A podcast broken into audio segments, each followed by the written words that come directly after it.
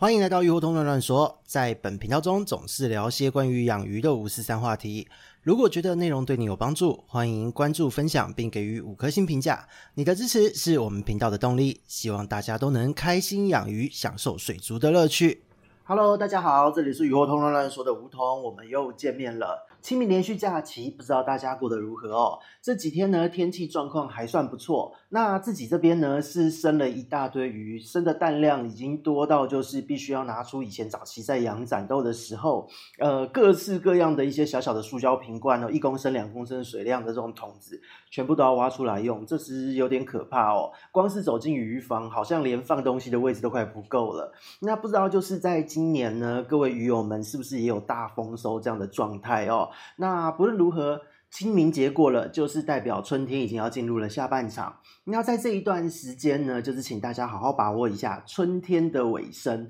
因为这一段时间呢，你好好的把握生得好，接下来进入了夏天哦。因为清明过后，天气会慢慢的就是回暖，慢慢的放晴。那在这一段时间呢，除非梅雨季锋面来啦，否则的话，在夏天的高温会是一个很棒的一个鱼苗发育的时间。那在这一段时间呢，也是要跟大家讲，因为现在。的天气呢，变幻莫测，很难去捉摸哦。那俗话也有在讲，就是说，虽然气温上升了，可是，在清明节的这一天呢，如果是晴天的话，接下来的今年的这个夏天雨势会很多。那如果在清明节呢，当天是下雨的话，接下来可能会有干旱的危机。那当然呢，就是对我们养鱼人来说，水量短缺这件事情是非常不 OK 的。因为呢，在现在中南部的这些水库们，其实它的这个水情已经有点吃紧了。如果说在接下来的梅雨季和台风季没有很好的雨势的话，其实是蛮危险的。所以这也是在我们前一阵子的鱼病注意报的话题中。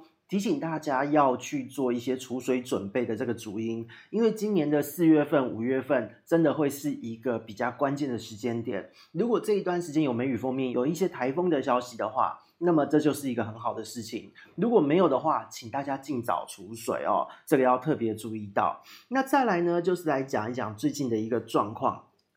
因为在最近呢，其实就是遇到了蛮多的咨询。虽然说繁殖占了大半啦，但是繁殖的这个部分是很尴尬，因为呢，有很多人是人工孵化的时候出了一些乱子。当然呢，在我们的之前一集话题中有提到说，就是你在孵化的时候，请把这一个打气石拿掉，有特别强调这一件事情。那也有很多朋友做了这件事，可是呢，却忽略了另外一件事，就是药物的使用。因为有很多朋友们在这一段时间，他们在人工孵化的时候，他们添加了一些药剂哦。那这个部分在一开始就是在受精卵还没有开始发育，在发眼前面这个细胞分裂的阶段，药水是觉得有必要的。但是我们在育苗的时候，请千万不要抱着侥幸的心态，或是想要偷懒的心态，觉得说啊，前面几天我们已经过去了，那那个鱼的这个眼睛都发了，那在这样的状况下，我药物就继续用，是不是有最高的存活率？这个是很不 OK 的想法哦，因为实际上，如果你的水中一直都长期有药物维持的话，在鱼发眼之后，因为它可以通过这个卵壳，可以跟外界有一定程度的交流了，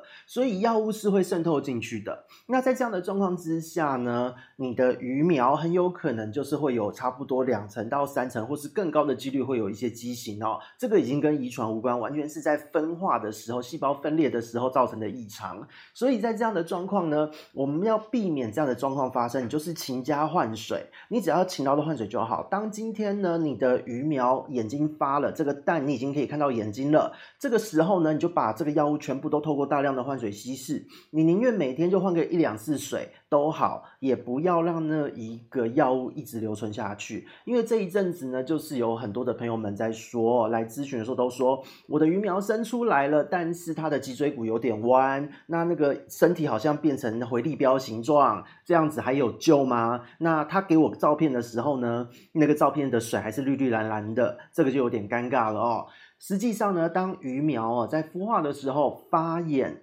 就要把药物立刻就移除掉，这时候是不可以有药物的，因为真的会大幅的提升这一个呃所谓的畸形的几率，所以呢，请住手哦，不要偷懒，我们就乖乖换水，这是最好的一个操作。所以这一边是人工孵化提醒的一个小细节，那再来就是。这一段时间接受到了很多的咨询，也有毒素问题。那这个毒呢，对我来讲是有点超自然啦。那这个部分就是也把最近遇到的一些大家的这个问题要汇整一下，提醒一下，如果你的鱼缸有怪怪的东西，请你赶快把它移除掉或做更换哦。因为在这一个季节呢，春天进入了下半场。你的水质状态如果能够顾好也就罢了，如果没有顾好，会有很多很多的问题。而且呢，有一些东西它其实不太适合在鱼缸里面出现。那你这时候发现了鱼有问题，你又使用药物，有一些药物或是我们在治疗方案中可能会选择盐巴，各式各样的东西，对于一些素材，对于一些东西来讲是不太友善的。那在这一边呢，就来跟大家做一个简单的介绍哦。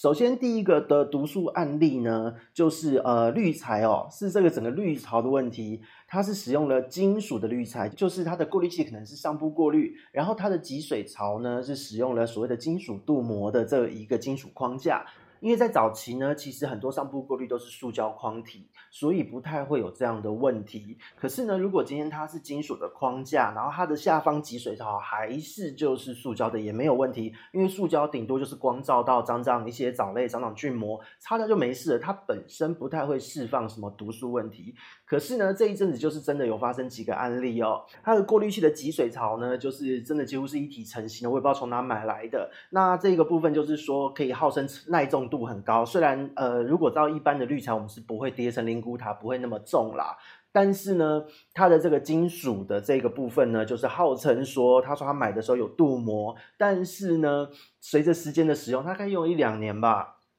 这个鱼缸的水持续的下来，它就中间有经历过了一些药物，有的时候会添加盐巴，结果好死不死，那个镀膜呢，就是有一点点啊、出现了一些问题，可能分解掉了，可能干嘛，可能有刮伤坏掉了，所以就有一部分的这个毒素溶解进去水中。那当来问的时候，它的鱼呢，整个体表的状态呢，是在一瞬间哦，就是才几天的时间，体表都充血发炎，然后鱼的肚子会有点鼓胀。那这个部分其实它的内部的脏器都已经坏掉，因为这个状况是一个长期的进程，所以呢，就刚好在这一段时间发作。那这个是有点超自然状况，因为我觉得就是整个的事情发生是非常的凑巧，大概要累积一两年才会有的这个状况。那当然，如果你是频繁的用药，或是又频繁的使用盐巴这一些东西做治疗，对于环境中的金属物质来讲，它是一个很强的一个腐蚀能力的。所以这个地方是给大家一个小小的提醒哦，我们今天不要让金属的东西去经过这一个水路。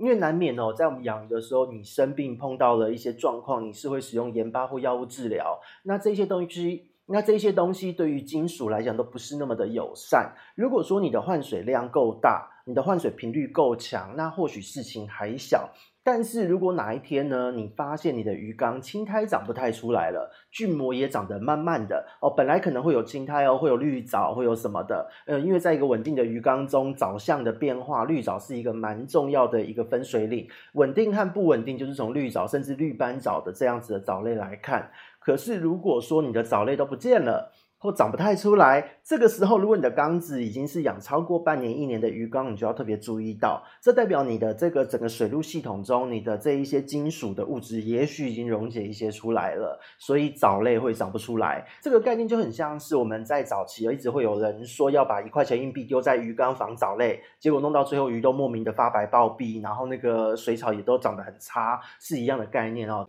重金属就是慢慢的这个渗透出来，然后呢进入到生物的体内，会。是这样的一个问题，所以呢，这个部分请大家千万不要让金属物质去度过自己的水路哦。那特别是呃，如果你买的东西你也不知道品质好坏，这个时候金属进去，因为你不知道它什么时候会出事，所以我们一定要特别谨慎。那再来第二个毒素的案例呢，就是它使用了沉木。那沉木本身它不应该会有那么多毒素。虽然今天我们沉木买回来，我们不建议大家是使用去用煮的方式强迫它吐色，因为用煮的方式呢，实际上会让这个木材中间很多的一些像是植物性的水溶性纤维啊、木质素什么的都会发生一些变化，所以呢，它的结构会变得很容易崩。你越煮它裂得越快，它的寿命会越短。就比方说像是七里香哦，七里香的木头就很不耐煮，你只要煮过，它的寿命都会很短。那其他像是杜鹃木啊什么的，其实都还好一点。可是七里香真的很不耐煮，可是七里香木头又比较便宜，很常见。事实上，如果你没有去煮它的话哦，它是可以有七到十年左右的时间的。所以这个部分是在木头使用上的一个部分，我们不建议大家煮。但是呢，不建议煮，不代表不建议要洗它，因为呢，很多时候在一般的水族馆素材行，他们的沉木是放在就是地上，就是堆在那边的，让你去挑。即使有盒子也一样，有箱子也一样，你拿回家就是应该要刷洗，该泡水、该过水的都要过。因为呢，你不知道这些木头放在那边的时候哦，发生了什么事情。之前的经验中就有遇到过卡了死蟑螂，哦，被蟑螂要毒死的死蟑螂，还有就是有死老鼠，死老鼠还露出了一些湿水被这个木头吸到。所以呢，在这样子的一个状况之下，你不知道这个木头呢，它在存放的时候经历过什么。因为自己以前在水族馆工作的时候，打工的时候都有看过这样的状况。那当然，这个部分就是私下跟大家说。今天，因为我们不知道它这个木头经历过什么，你拿回家你也不用煮了，因为煮了让木头的寿命减短，那就不是我们所乐见的。而且有一些毒素呢，是只要靠水浸泡流掉，让它释出就好。今天呢，如果可以保全这个木头的使用寿命，然哦，它不会那么容易崩，同时间又能让它把毒素排掉，你只是单纯的泡水过水是最简单的做法。所以呢，请你不论如何，木头拿到该刷的要刷，该清的要清，该泡水的要泡水。这个操作呢，会避免很多后面的问题。因为在这一阵子的咨询中，就是有人发生木头没有洗，直接下缸，直接下缸之后，结果它所有的鱼呢，就是鳍的基部还有鳍条都充血，然后发生了体表黏膜剥落。最后，在躯干的部位、鱼体的躯干部位哦，还有鳃的部位，都是发红渗血，就这么暴毙了哦，就是整个就是这样的状况，而且是木头放下去之后，隔天开始哦，就发生了这样的状况。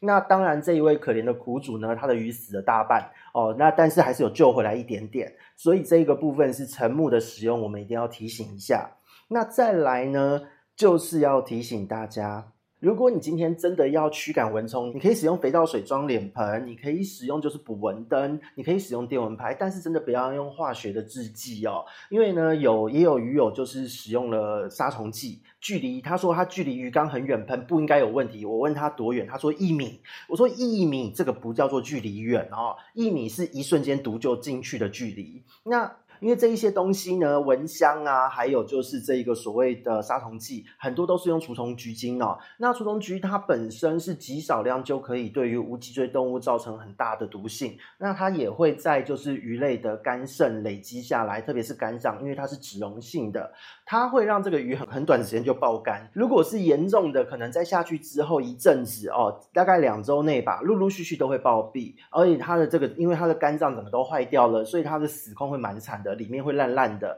哦，就是你的鱼的尸体，它也会有一股腐臭味。那如果是比较慢性的，就是它会受到一个蛮强烈的肝脏损伤。可能要经过很久很久很久的时间才能代谢，甚至有很多个体是不能代谢的。因为你要考量到，在我们一般养鱼的过程，我们很多时候因为投喂的关系，鱼它本身就有一些脂肪肝的状况，所以它的代谢能力已经没有很好。那当它都是脂肪，在这时候呢，又一个脂溶性的毒素下去，在很短的时间就会容易出事，而且都很难回得来。所以在这一段时间，也请大家哦，杀虫剂或是蚊香这一类东西，一体电蚊香也算哦。这一类杀虫除蚊的东西，请你千万不可以让它进入到你的水中。甚至我会建议说，如果今天你的室内空间有养鱼缸，你的这整个空间都不要有这一些物质的出现，会是一个比较好的做法。所以这个部分是强烈的建议各位，请注意一下这一些环境中的毒素。所以呢，在这一个时间点，就是好好的做一个劝示，提醒大家，